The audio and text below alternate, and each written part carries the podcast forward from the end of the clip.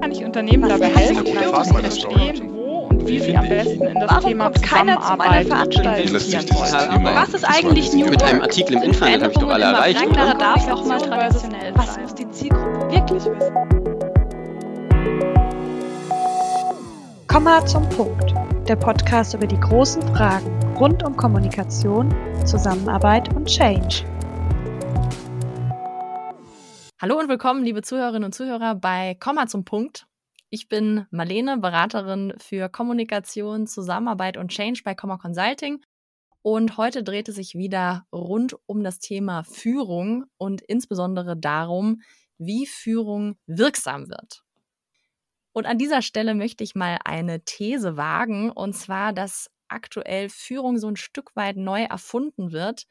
Dazu hat äh, zum Beispiel auch die Zeitschrift Brand 1 gerade getitelt Meine Chefin, die KI und zeigt da auf, dass auch künstliche Intelligenz in Zukunft und heute schon Führungsaufgaben übernehmen kann und wird und das vielleicht sogar wirksamer als Führungskräfte das können. Und da stellt sich natürlich die Frage, welche Daseinsberechtigung haben Führungskräfte heutzutage noch? Und gleichzeitig fallen ja auch viele neue Aufgaben an für Führungskräfte. Also zum Beispiel, wie organisiert man hybride Zusammenarbeit? Wie hält man in Zeiten von Fachkräftemangel die eigenen MitarbeiterInnen? Und auch wie begleiten wir die großen Transformationen, die jetzt heute so anstehen? Da wird das Führungsverständnis auch teilweise breiter. Es ist die Rede davon, dass Führungskräfte mehr auch zu Coaches werden ihrer MitarbeiterInnen, ähm, die dann selber mehr entscheiden und auch sich selbst organisieren. Kurzum, es stellt sich die Frage, wie definieren wir heutzutage Führung und wo liegt der spürbare Effekt? Wie wird Führung heutzutage wirksam? Und weil wir das genau wissen wollen, haben wir eine Gästin, Jasmin Schweiger, heute eingeladen. Sie ist Hochschuldozentin für Wirtschaftspsychologie und betreibt seit etwa vier Jahren eine Akademie für wissenschaftlich fundiertes Leadership Coaching. Hallo Jasmin, schön, dass du dir die Zeit nimmst. Hallo Marlene, vielen lieben Dank für die Einladung und die schöne Vorstellung. Ja, ähm, du, äh, mich interessiert als allererstes mal, was dich begeistert am Leadership Coaching und wie du da hingekommen bist. Das ist eine lange Geschichte, aber ich versuche sie mal kurz zu halten. ähm, vor meiner Selbstständigkeit war ich in der Anstellung im Personalwesen tätig und bin da mit sehr vielen verschiedenen Führungskräften in Berührung gekommen, habe da ja auch Führungskräfte begleitet, beraten, unterstützt und ähm, habe auch sehr viel Erfahrung gemacht in verschiedensten Unternehmen, wie Führung auch nicht funktionieren kann, leider. Ja, das wird auch interessant, eine interessante Frage. Ja.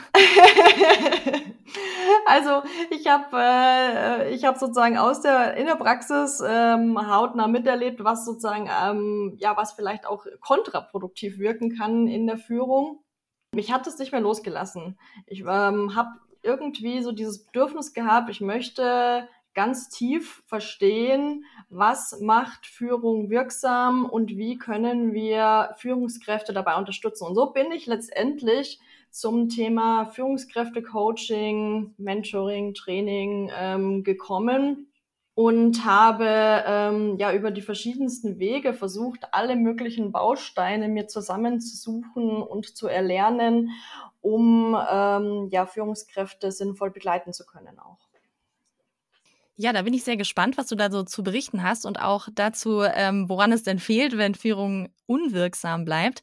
Ich würde ganz kurz noch zurückkommen zu meiner initialen These. Was hältst du denn davon? Also ist das tatsächlich so, dass Führung sich neu erfinden muss? Und wenn ja, inwiefern muss es sich neu erfinden aus deiner Sicht? Also ich denke schon, dass wir gerade auch in einer Umbruchssituation sind, aus verschiedensten Gründen. Klimawandel, Digitalisierung, KI. Allgemein sprechen wir ja auch von vielen Krisen, die jetzt irgendwie so Schlag auf Schlag in letzter Zeit aufeinander gefolgt sind. Und ich glaube, ich würde vielleicht gleich an der Stelle eine, eine schöne Metapher einführen. Ja, gerne. Wenn wir kochen, nutzen wir ja verschiedene Messer. Wir nutzen ein Messer zum Fleischschneiden, wir nutzen ein Messer zum Gemüseschneiden, ein Messer, das äh, wir für Käseschneiden nutzen und manche Messer sollten wir lieber aussortieren. Und ich glaube, angesichts dieser vielen Herausforderungen und dieser vielen Umbrüche und Veränderungen, man spricht ja auch von der VUCA-Welt, sollten wir vielleicht einfach nochmal einen schärferen Blick drauf werfen, welche Messer können wir aussortieren und welche Messer machen an welcher Stelle Sinn, also welcher Führungsstil, welche Führungsart macht an welcher Stelle Sinn und was macht vielleicht heutzutage keinen Sinn mehr, weil wir zu ja, einem, einem, einem Kollaps vielleicht von sehr kontrollierender, steuernder Führung kommen sonst. Okay, aber ist es nicht so, dass jeder eigentlich so ein Standardmesser hat, was er immer gerne benutzt und dann doch letztlich alles damit schneidet? Um in dieser Metapher zu bleiben, was ist denn da so das Wichtigste, was Führungskräfte heutzutage auszeichnet? Es gibt nicht diese eine Sache. Also wir können nicht sagen, führe nach der, den Grundprinzipien der transformationalen Führung und alles wird sich in Wohlgefallen auflösen, sondern an der einen oder anderen Stelle kann es in einem bestimmten Organisationskontext vielleicht super relevant sein, dass wir irgendwie transformational führen. An der anderen Stelle ist vielleicht ein Positive Leadership sinnvoller, an der anderen Stelle ist vielleicht ja eine situative Führung ist sinnvoller. Also ich glaube, dass wir hier einfach draufschauen müssen und ja genau prüfen müssen in der Situation, in der Organisation, welche Faktoren spielen gerade eine Rolle und ähm, was können wir jetzt an dieser Stelle tun, um wirksam werden zu können. Das heißt, der erste Schritt ist eigentlich eine grundlegende Analyse. Also eine Analyse, wo stehen wir gerade, was sind die größten Herausforderungen, wo wollen wir eigentlich hin? Und das würde ich sozusagen auf Organisationsebene machen und auf dieser Basis dann äh, einen ähm, Führungsstil letztendlich auszuwählen. Um das Messer dann schön scharf zu halten. Genau. um beim, bei der Metapher zu bleiben. Und du hattest ja auch schon erwähnt, dass du darauf gekommen bist, das weiter zu betreiben oder dass sich das ja, du dich deswegen auch dafür entschieden hast, dich da noch weiter zu informieren und auszubilden, weil du oft erlebt hast, dass Führung eben nicht wirksam ist. Kannst du da ein paar Beispiele geben, wo du das beobachtet hast oder welche Art von Führung eben nicht wirksam ist? In welchem Kontext? In einer meiner Anstellungen hatte ich die Aufgabe, eine Firmenschließung personalseitig zu begleiten. Das heißt, äh, da hat ein Veränderungsprozess nicht ganz so funktioniert, wie man sich das vorgestellt hat. Und es ging sozusagen letztendlich dann so weit, sogar, dass die Firma beschlossen hat, ähm, die Türen zu schließen. Und in dieser Zeit ähm, habe ich sehr unterschiedliche Verhaltensweisen von Führungskräften auch beobachten können. Also an dieser Stelle gab es zum Beispiel Führungskräfte, die versucht haben, so das Beste noch aus der Situation zu machen und ihre Teammitglieder ähm, beim Übergang vielleicht in eine neue Position, also in einer anderen Firma, dann zu begleiten und zu unterstützen. Und auf der anderen Seite Führungskräfte, die natürlich super gestresst waren letztendlich, ja, von dieser Situation und dann so mit sich selbst beschäftigt waren, dass sie überhaupt gar keine ja, gar keinen Fokus mehr, gar keine Energie mehr hatten, auch das Team zu begleiten. Das ist natürlich jetzt, ich sag mal, so eine Extremsituation, aber ich glaube, wir können das trotzdem auf, ja, auch auf andere Führungskontexte übertragen.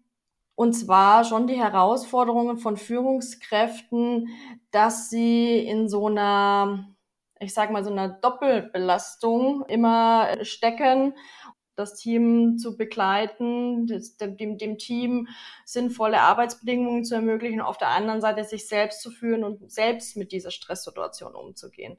Und ich glaube, ähm, das ist äh, eine, eine der größten Herausforderungen. Ist dann eine Kernfähigkeit, die Führungskräfte lernen müssen, erstmal mit sich selbst sozusagen in der Situation gut zurechtzukommen, so als Basis, um dann überhaupt gut führen zu können? Das würde ich grundsätzlich schon sagen. Also ich sage immer Selbstführung zuerst. das ist der erste Schritt. Und was heißt Selbstführung? Ich glaube letztendlich zum einen sich selbst zu kennen mit den eigenen Persönlichkeitseigenschaften. Ja, also was, was, was zeichnet mich ähm, von meinen Charaktereigenschaften aus? Was treibt mich an? Wo liegen meine Stärken? Wo liegen meine Kompetenzen? Und auf der anderen Seite aber auch sich selbst zu steuern, sage ich mal, also das eigene Verhalten auch ähm, so auszurichten, dass Führungserfolg möglich wird.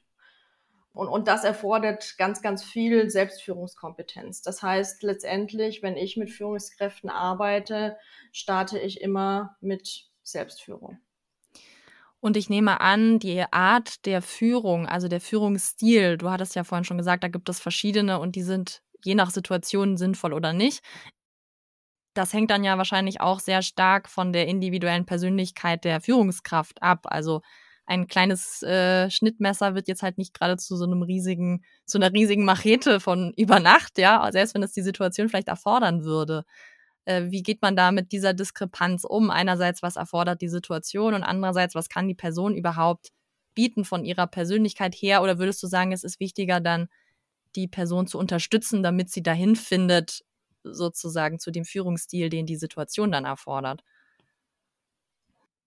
Naja, im Grunde versuche ich, das zweigleisig zu fahren. Auf der einen Seite was ich halt gerne mache, damit jemand sozusagen auch so seinen individuellen Führungsstil findet, ist schon auch zum Beispiel mit Diagnoseinstrumenten zu arbeiten, wie zum Beispiel Persönlichkeitsverfahren, dann herauszuarbeiten, wo liegen denn Charaktereigenschaften, wo liegen denn Stärken, wo liegen denn äh, Motive und auf dieser Basis gemeinsam dann auch im Coaching herauszuarbeiten, wie diese Führungskraft jetzt sinnvollerweise auch all diese Dinge, die sie irgendwie erlernt und mitgegeben bekommen hat von ihrer Anlage her, das eben äh, nutzen kann, um den eigenen individuellen Führungsstil zu finden. So, das ist die individuelle Ebene.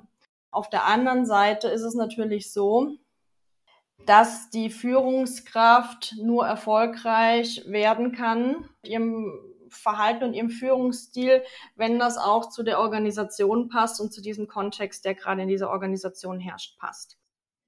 Das heißt, im Grunde ist das dann der, das zweite Gleis, das wir dann irgendwie eröffnen und schauen, was kann die Führungskraft jetzt in diesem Organisationskontext tun, um erfolgreich zu sein? Ja, was, was ist jetzt das richtige Messer, das sie auswählen kann?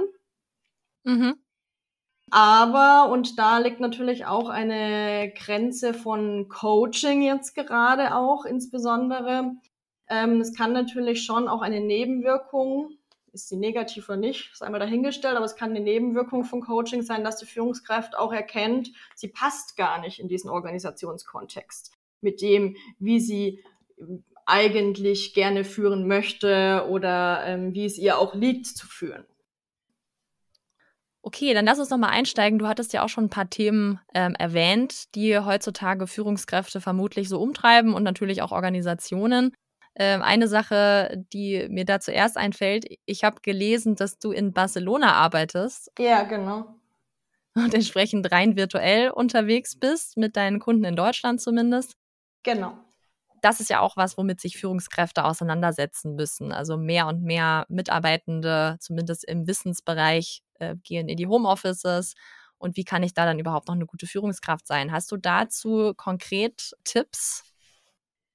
Die Dinge, die auch so im Führungskontext relevant sind, sind natürlich vielleicht im virtuellen Team noch relevanter, weil da die Konflikte und die Missverständnisse und die Kommunikationsschwierigkeiten noch mehr zum Tragen kommen. Das heißt, letztendlich sollte ich natürlich auch in einem Präsenzteam Teamziele definieren. Ich sollte auch in einem Präsenzteam vielleicht irgendwie Rollen verteilen.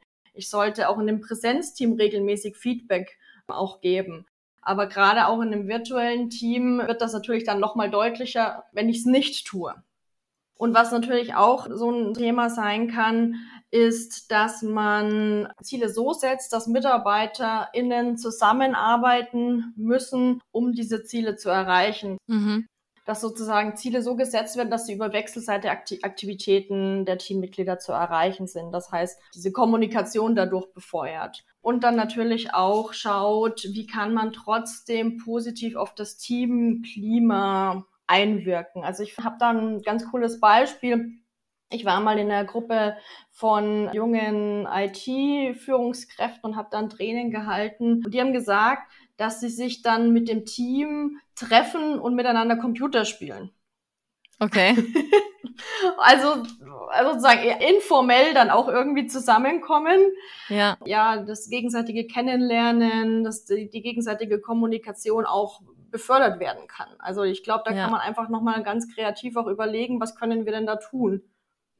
Genau, also diese dieses informelle Kennenlernen, das war ja immer auch ein Thema, wie kann man das auch virtuell herstellen? Und klar, da muss natürlich die Führungskraft auch mit unterstützen, da die Gelegenheiten zu schaffen und ja auch überhaupt die Möglichkeit letztlich zu bieten. Und ich fand es jetzt auch ganz interessant, weil du hast ja gesagt, das ist eigentlich das, was jedes Team braucht, aber ein virtuelles Team noch viel mehr. Und sowas ähnliches beobachte ich auch in dem ganzen Zusammenhang von Selbstorganisation. Auch da, also gerade wenn es um Rollenklarheit zum Beispiel geht, sollte man meinen, das braucht eigentlich jedes Team, aber ein selbstorganisiertes braucht es halt umso mehr. Einfach eine Klarheit auf Prozessebene, ja, wie Dinge entschieden werden, wer entscheidet, äh, wer welche Verantwortung hat und äh, auch die Ziele und so weiter klar zu machen. Würdest du da mitgehen und wie, wie siehst du überhaupt das Thema Selbstorganisation im Kontext von Führung? Also ich bin grundsätzlich ein Fan davon zu sagen, es hängt von der Aufgabe ab. Auch Selbstorganisation ist ein Messer, das wir, bei dem wir sozusagen auswählen, an welcher Stelle passt es. Okay, also auch eine Art Führungsinstrument sozusagen. Ja, genau, genau, genau. Ich glaube, es gibt ja immer noch Aufgaben, auch in Organisationen, bei denen es einen besten Weg gibt. Wie zum Beispiel, wenn es um gesetzliche Vorgaben gibt. Da müssen wir uns halt einfach daran halten. Und ich glaube schon an dieser Stelle, dass es weiterhin auch relevant sein kann, in gewisser Weise steuernde Führungselemente zu haben. Ja, also Mhm. steuernd, damit meine ich stärker eingreifend. Mhm. Ähm, und auf der anderen Seite glaube ich, dass es bestimmte Aufgaben gibt, wo es natürlich auch um Innovation, um Kreativität, um Problemlösung, um Entwicklungsaufgaben geht, ja.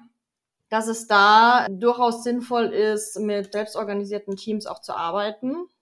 Dass aber da sozusagen auch, ja, ich sag mal, die Bedingungen geschaffen werden müssen, damit das auch, damit das auch sinnvoll funktionieren kann. Also wenn ich versuche, ein selbstorganisiertes Team in eine hierarchische Pyramide reinzupressen, weil ich der Meinung bin, okay, ich äh, möchte jetzt auch Selbstorganisation machen, weil das ist jetzt gerade cool, passt aber überhaupt gar nicht zu meiner Organisationsstruktur, Mhm. dann wird sich das kannibalisieren, weil letztendlich dann ja doch immer wieder der formale Führungshammer eingreift und ich doch immer wieder ja Machtausübung dann habe, formale Machtausübung.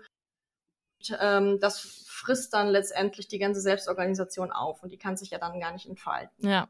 Also denke ich, dass wir halt da schon unterscheiden müssen und ich unterscheide, vielleicht könnte man sagen, auf der einen Seite steuernde Führung, wo es sozusagen wirklich so diesen One Best Way gibt und auf der anderen Seite das, was ich als, nennen wir es mal vielleicht Leadership, ja. Leadership ist sozusagen einen Raum zu eröffnen, in dem sich sowas wie Selbstorganisation vielleicht auch entfalten kann. Genau, und da wird dann der, die Führungskraft auch eher zu so einer Art Coach, die eben ihr Team ähm, letztlich ja dabei unterstützt, ein bestimmtes Ziel zu erreichen.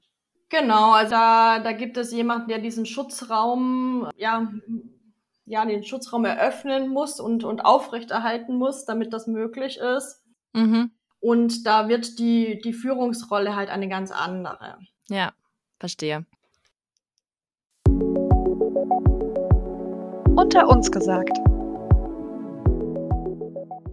Hallo, ich bin Ilja Geiwig, Führungskraft seit vielen, vielen Jahren und selbst Führungskräftecoach mit Emotionen. Ich verbinde das Thema Emotionscoaching mit Führungskräftecoaching.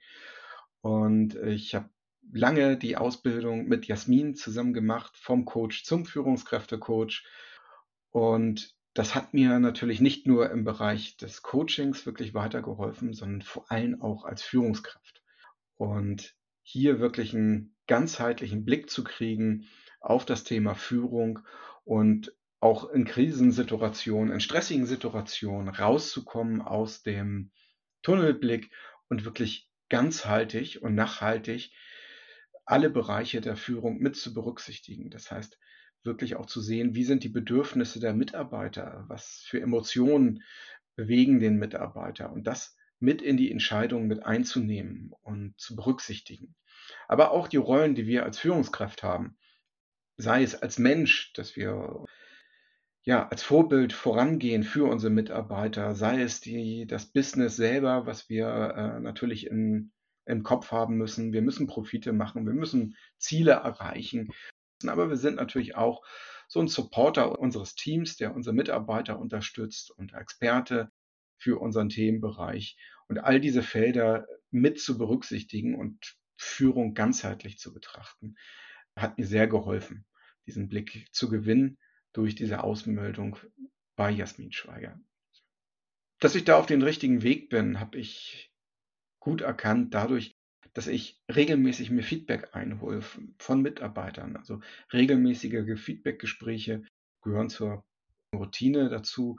Und damit meine ich nicht nur die Feedbacke, die eine Führungskraft seinen Mitarbeitern gibt, sondern auch vor allem, dass dieser psychologisch sichere Rahmen geschaffen wurde, dass auch die Mitarbeiter sich trauen, offen Feedback an ihre Führungskraft zurückzugeben und dass ich da immens daraus profitieren kann, die Bedürfnisse der Mitarbeiter auch gespiegelt zu kriegen, auch als Führungskraft gespiegelt zu bekommen.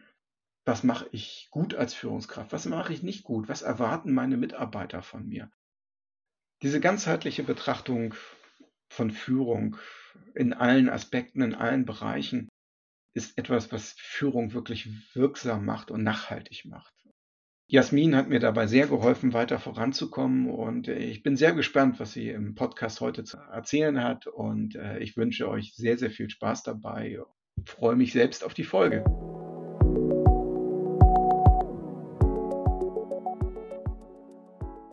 Was mich jetzt gerade noch sehr interessiert, wir wollen ja heute herausfinden, wie Führung wirksam wird. Und da interessiert mich erstmal, wie messe ich dann überhaupt, ob meine Führung wirksam ist? Weil nur dann kann ich ja, kann ich ja beurteilen sozusagen. Hast du da einen Vorschlag, wie man das messen kann?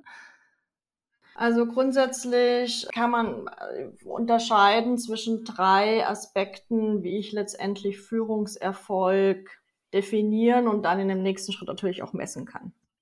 Ein Aspekt bezieht sich natürlich auf ökonomische Kennzahlen. Das ist halt ein super relevanter Faktor von Unternehmens- und Führungserfolg, weil da ja natürlich die Existenzgrundlage des Unternehmens geschaffen mhm. wird oder aufrechterhalten wird.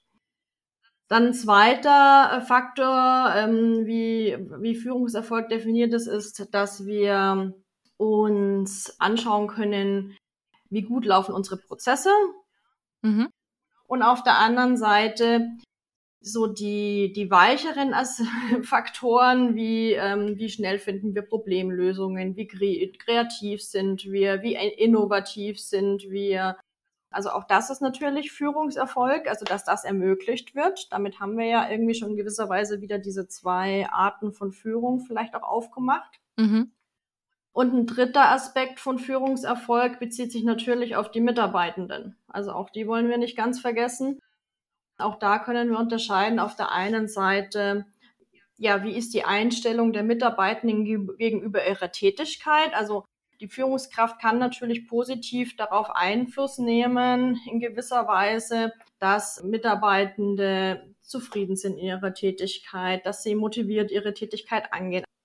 Und auf der anderen Seite ähm, können wir uns auch bei Führungserfolg die Beziehung zwischen Mitarbeitenden und der Führungskraft anschauen. Also akzeptiert zum Beispiel der Mitarbeitende oder die Mitarbeitende den Einfluss der Führungskraft. Ja, also die wird, wird akzeptiert, dass diese Führungskraft jetzt die Führungskraft ist. Ja, wie ist die Beziehungsqualität zwischen den Mitarbeitern und der Führungskraft? Wie ist die Kommunikationsqualität zwischen der Mitarbeiter und Führungskraft? Also diese drei Aspekte spielen eine Rolle, wenn wir uns anschauen, was ist Führungserfolg? Also ökonomische Ziele, dann äh, Leistungsprozesseffizienz und, ähm, und alles, was die Mitarbeitenden und ihre Tätigkeit betrifft. Und äh, davon können wir natürlich dann letztendlich auch Kennzahlen irgendwie ableiten, die wir dann gewisserweise auch messen können. So, und wie kommen wir jetzt dahin? Das ist ja die andere Frage. Und das ist halt jetzt nicht so klar.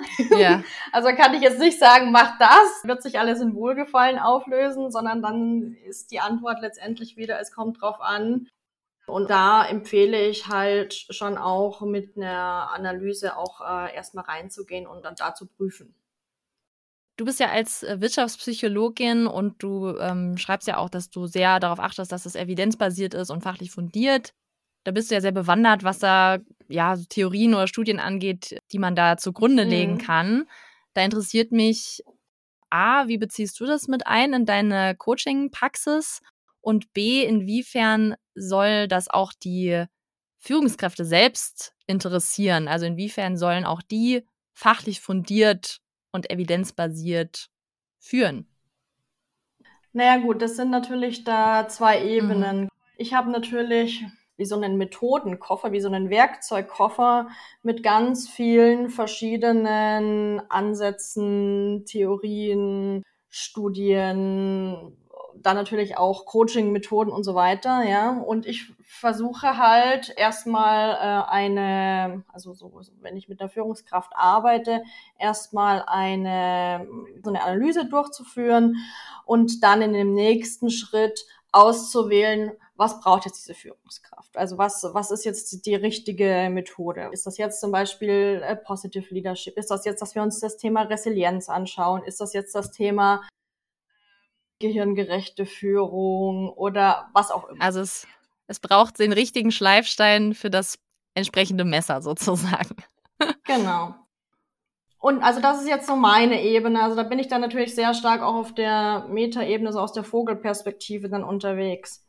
In der Führungspraxis ist das natürlich nochmal eine andere Geschichte, weil in der Führungspraxis wünscht sich natürlich eine Führungskraft auch die Antwort so, okay, es ist ja alles super cool und super schön mit deinen ganzen Ansätzen, aber was mache ich jetzt nächste Woche am Schreibtisch anders, als ich es in der vorherigen Woche gemacht habe? Mhm. Ich habe schon die Erfahrung gemacht, dass es auch manchmal ganz hilfreich sein kann, mit so Modellen zu arbeiten, weil das so eine Ordnungsstruktur für, also so ein, so ein, Rahmenmodell geben kann. Ja, das kenne ich auch, ja. Ja. Ja, das klingt sinnvoll. Das heißt, so ein paar grundlegende Modelle gibst du dann mit äh, als Werkzeuge, sozusagen als konkrete Werkzeuge für die Führungskraft, behältst aber dann selber immer die Vogelperspektive und schaust, wie du, was du noch mit einbeziehen kannst. Das klingt sinnvoll. Gut, wir sind auch schon nahezu am Ende unserer Podcast-Zeit und da ähm, bleibt mir nur noch zu fragen oder zu sagen, komm mal zum Punkt. Äh, ich würde gerne würd gern nochmal den Bogen zurückspannen zu meiner, äh, zu meiner Einführung und zum Thema KI oder generell Trends. Und wenn du jetzt mal so in die Glaskugel schaust, was glaubst du denn, wie Führung sich weiterentwickelt? Also wie sieht Führung in fünf oder zehn Jahren aus, selbst wenn man das vielleicht nicht alles über einen Kamm scheren kann. Aber was sind so wichtige Trends, die du siehst, ähm, die man da beachten sollte? Also ich glaube, weil du hattest ja zu Beginn auch diese diese, diese Idee mit reingebracht, äh, Führungsaufgaben werden von äh, KI ersetzt mhm. werden.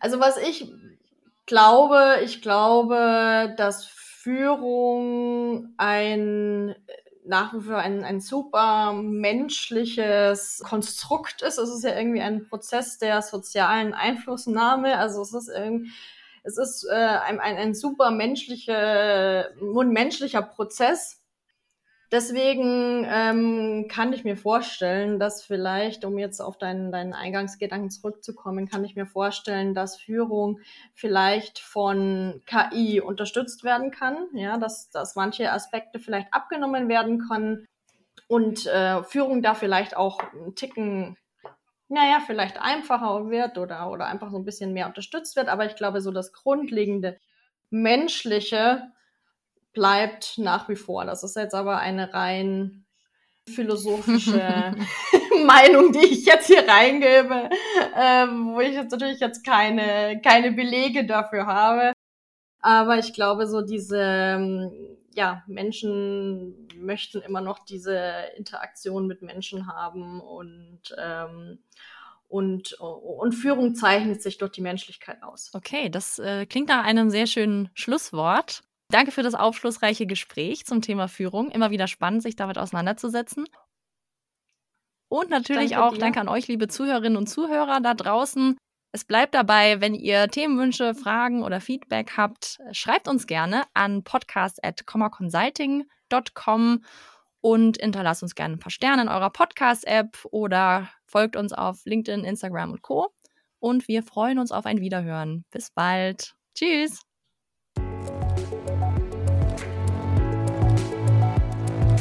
Das war Komma zum Punkt, ein Podcast von Komma Consulting. Vielen Dank fürs Zuhören.